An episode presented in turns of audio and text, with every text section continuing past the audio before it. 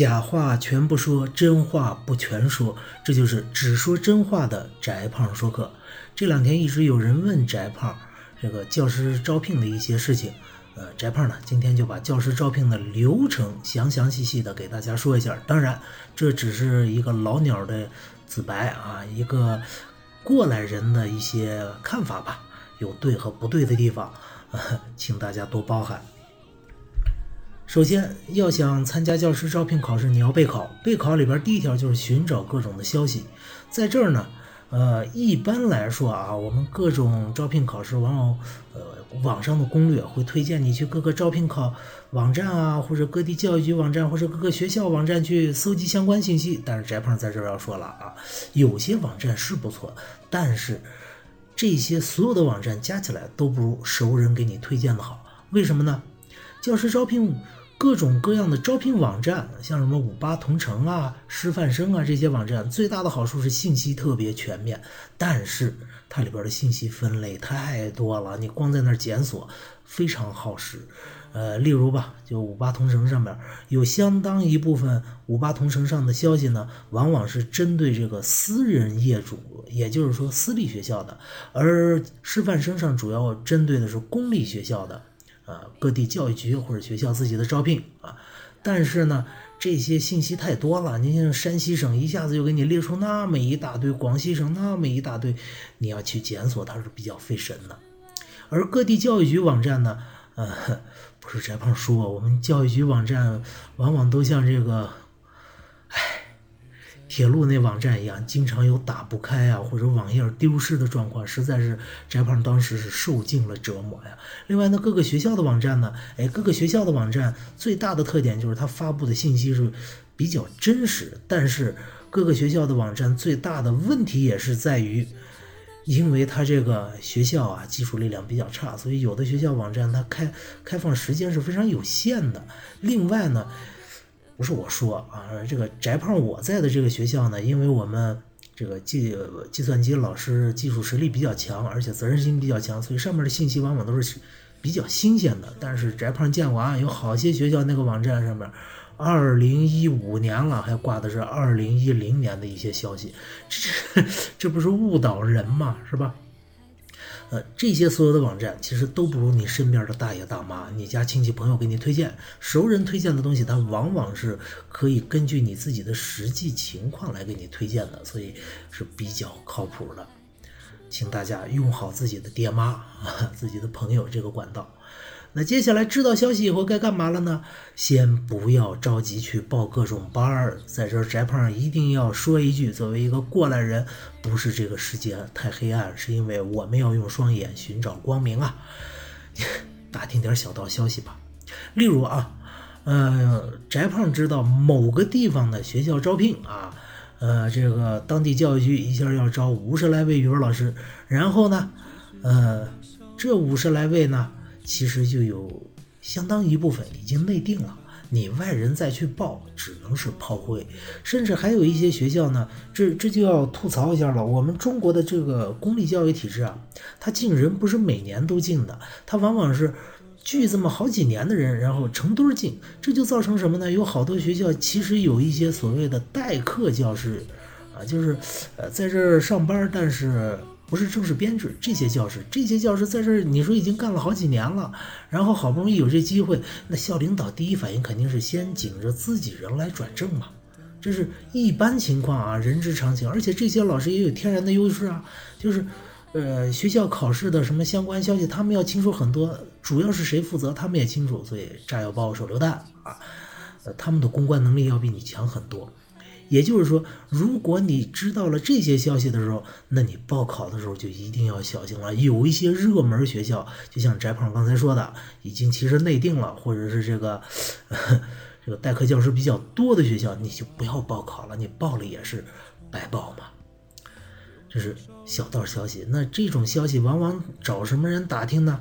这个提一句啊，教育系统内部的各种老师，这是一个信息源。第二。最关键的是教育局和人事局，又叫人社局这两个单位的人消息是比较灵通、比较靠谱的，大家可以好好的去打听打听。接下来呢，因为这种各种考试啊，在我们中国又产生了一个创意产产业吧，不是一个是三个啊。这个黄牛啊，说，哎，你给我钱，我给你跑关系。第二是包过的人，这种各种能人啊，民间能人有的是，就看你遇到没有啊。翟胖就遇见过啊，翟胖这个一个同事朋友啊，想要去考某个政府单位啊，参加公务员考试，马上就有黄牛，刚报完名没多久就电话打过来。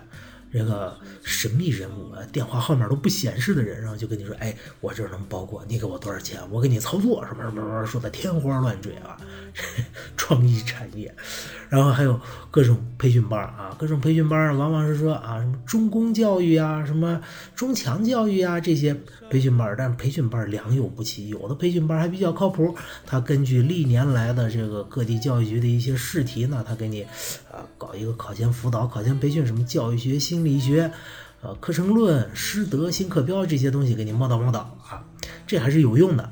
但是也有一些培训班不靠谱的，尤其是培训班里边所谓 VIP 中 P 班，说你上了我这班，你要是不过，我给你退钱。其实你想想很简单嘛，例如我这儿有十个人，是我我培训班啊，有十个人来我这儿了，这十个人我跟他们说，哎，要是你不过的话，我给你退钱，那怎么样呢？来，你来我这培训，你得花一笔钱吧，这正常的培训费用吗？那接下来就是。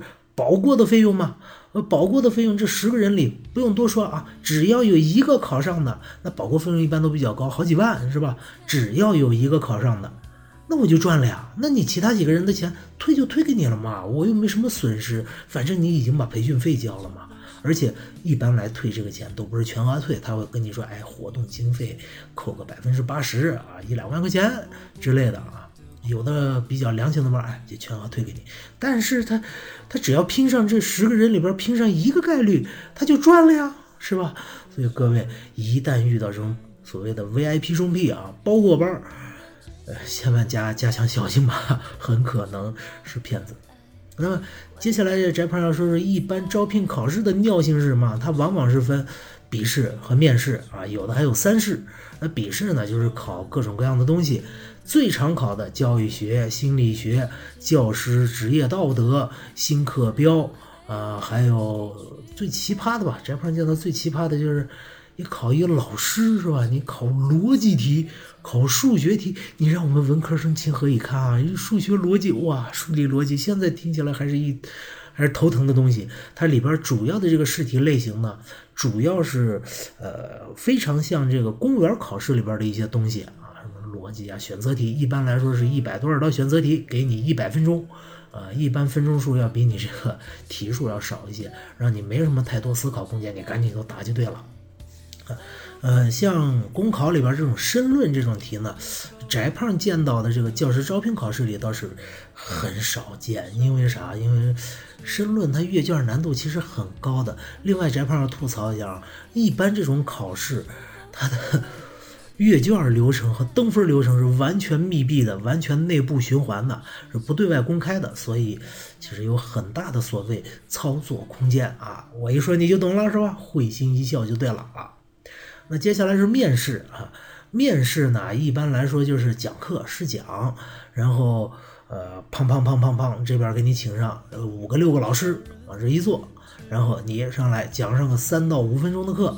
展示一下你的基本素质。当然，在讲课的时候，你这题目怎么办呢？提前先到，到了以后去抽签，抽到什么题就是什么题来考啊。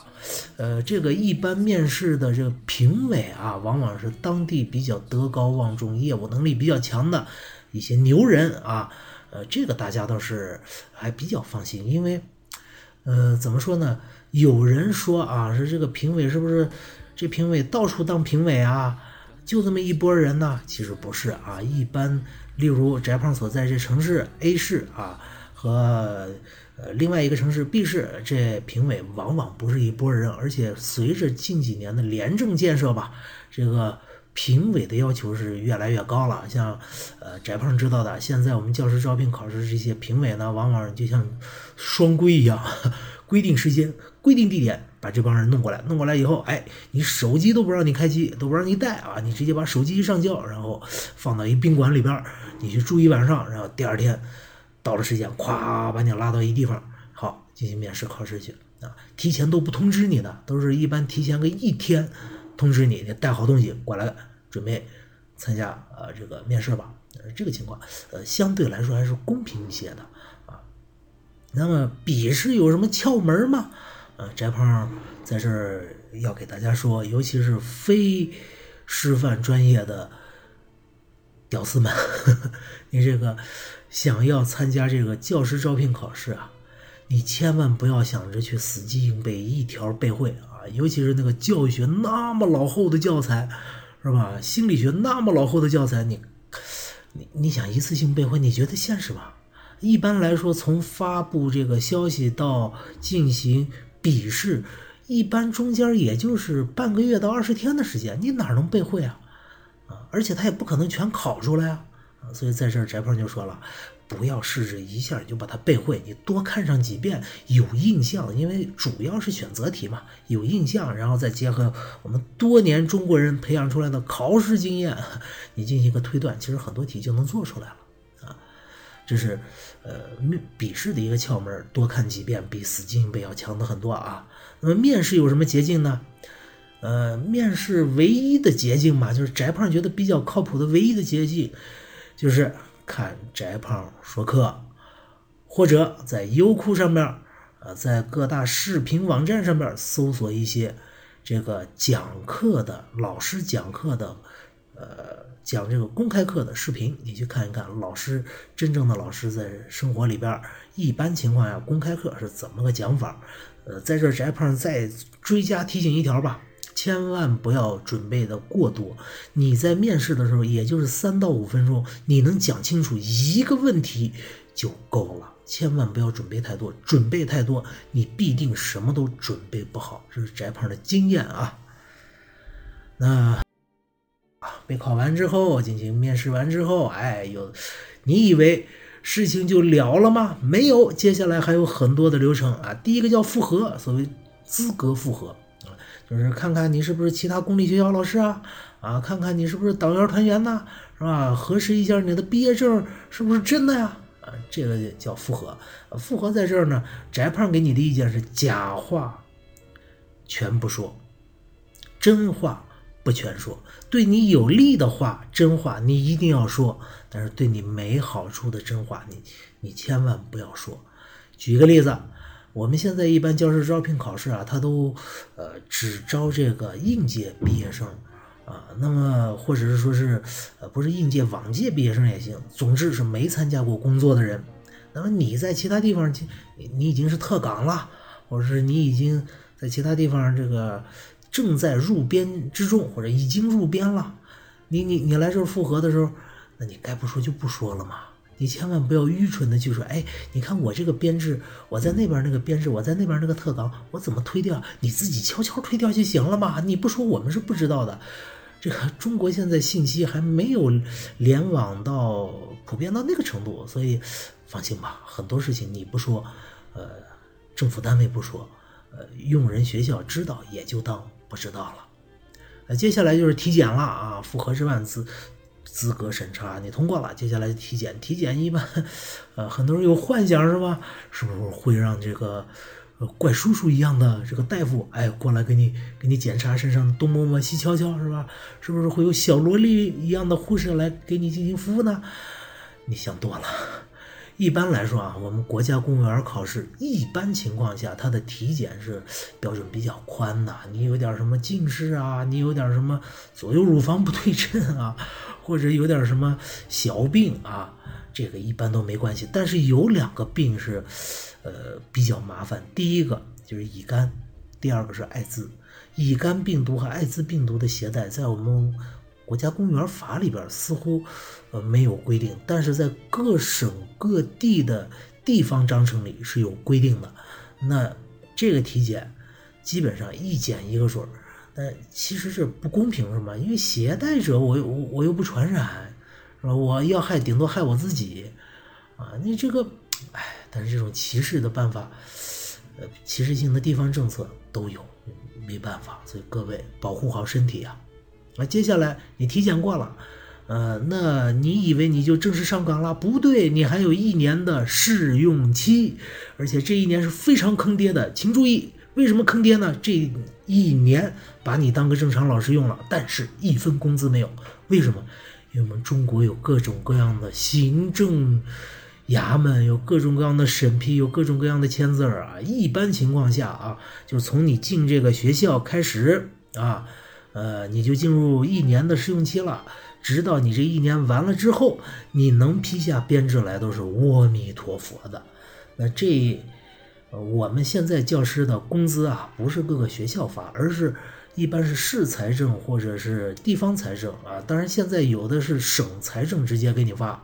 那么如果要是省财政直接发呢，那学校是没有权利去给你发工资的。学校想给你钱都给不了，学校只能暂借给你一点生活费啊，这就算够意思了。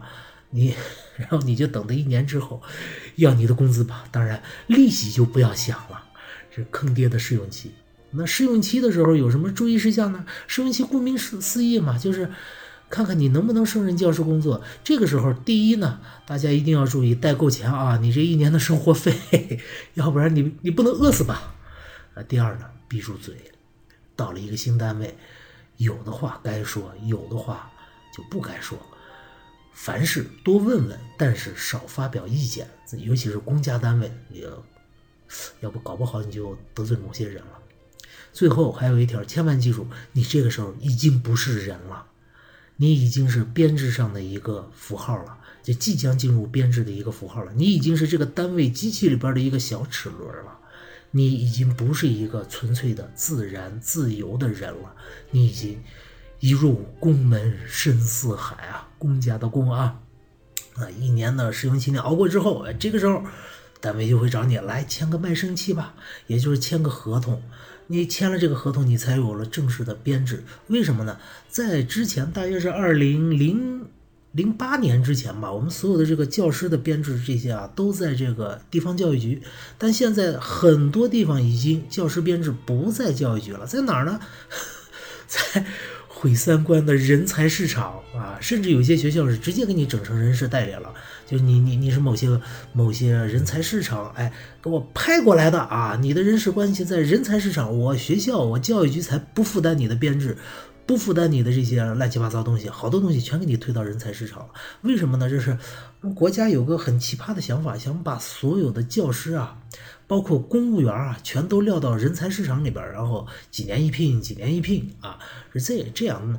呃，明面的理由是促进公平，但实际上翟胖自己感觉是编制太多，吃财政饭的人太多，他想找点办法为以后裁员打基础。这个翟胖在说课里边曾经说过，呃，如果不清楚的话，出门左转啊，找我们前面一期就是未来教师的样子是什么样子。呃，这个翟胖聊过这个事儿啊。那么，签了合同，就签了这个卖身契以后，每三年一卖啊，有的地方每五年一卖啊，这你就是正式的公家人，正式的有编制的教师了。但是看到旁边那幅图了吗？你以为你是那个样子美美的女神的样子？错了，你是左边那个屌丝的样子。因为悲惨的事情刚刚开始。当你上岗以后，悲伤的事又开始正式开始了。那个新教师，第一没房子，对吧？第二，一般来说你没对象啊。你即便有对象，大学里搞那对象，因只要你和对象不在一个地方，好，准备拆吧，因为异地恋死得快嘛。准备在本地找对象嘛，对象自筹。啊，以前吧，在一九九九年、两千年之前啊，我们各个学校一般还给你分个房。但是两千年之后，好像我记得是两千年之后，各个学校就没有福利分房了，都是自己买房了啊。你如果在一个大城市，像北京那样的城市，哦，你那个工资买房，哎，一平米两万，兄弟，你才挣多钱？你看你攒一辈子够买一厕所吗？呃，工资是说实话啊，教师的工资是很低的，否则的话，教师不会去收红包，否则的话，教师不会去搞各种培训班创收，是吧？因为我们教师的工资是不够我们教师自由体面的生活的，这是中国的一个很悲哀的事情。但是我们现在没办法啊。呃，举个例子啊，我们这个鲁迅那个时候民国时候，这个毛泽东在北大图书馆一个月八块大洋啊。为什么呢？因为图书馆嘛，和教育沾边嘛。那一般的一个小学老师呢，老舍曾经当过小学老师啊。老舍一般一个月十块大洋。那一般的人力车夫，像骆驼祥子那个时候一个月几块大洋呢？哎，大概就是两块到三块。巡警啊，也就是两三块。军官，呃，军阀的军官一般是十几块。所以当时的老师地位是非常高的。但现在社会主义了啊，人人人人都不一样了。我们不思旧，我们把这个传统也破掉了啊！老师的工资一般是处于当地工资的中等偏下，实话实说，中等偏下，甚至是很下的一个地位。尤其是像以前吧，在二零一四年之前，我们教师一般还有点什么代课费啊、补课费啊这类的各种各样的其他福利性收入。但是二零一四年反腐啊，把我们老师们的福利全都反掉了啊！所以。工资一般是光靠那几百块钱，一般一新新来大学生吧，一个月就一千来块钱，你够干啥？能养活自己不错了。最后，老师蜡烛嘛，奉献嘛，蜡炬成灰嘛，你就累死拉倒呗。所以是房子没有对象自筹，工资不够累死拉倒，你一个悲伤的老师的开始。同时，这也是一个骄傲人生的开始，因为。你可以选择毁人不倦，毁灭的毁啊，不停的去毁学生，把一个一个方的、圆的、扁的学生全都教育成一个考试机器。你也可以选择像孔子那样诲人不倦，给学生指一条明路，成为学生的灯塔，成为学生的路标。最后，翟胖做一个忠告吧：人间不拆啊，人生已经如此艰难，有些事儿。其实翟胖不应该给你拆穿的，保留一个美好的幻想。但是我们不能说谎成瘾，何其了？千万不要放弃治疗。所以翟胖才做了这么一个只说真话的翟胖说课。好，再见，祝各位好自为之。